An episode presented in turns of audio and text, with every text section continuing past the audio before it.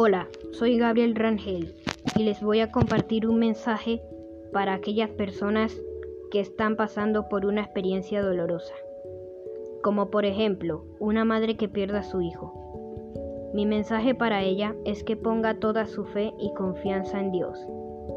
Recuerda que solo Él conoce nuestras vidas, nuestras situaciones y nuestras necesidades. Nuestro Señor siempre estará a nuestro lado en buenos y no tan buenos momentos, ya que Él es nuestro Salvador. Él nos guía y nos acompaña a donde quiera que vamos. Nos ama y nos protege en todo momento. Debemos creer en nuestro Padre para que nos dé fuerza para superar cualquier situación en nuestra vida. Tengamos siempre presente que Él es nuestro Padre y siempre está allí cuando lo necesitamos. Espero que este mensaje les haya ayudado mucho a confiar y creer en Dios como nuestro Padre y Creador.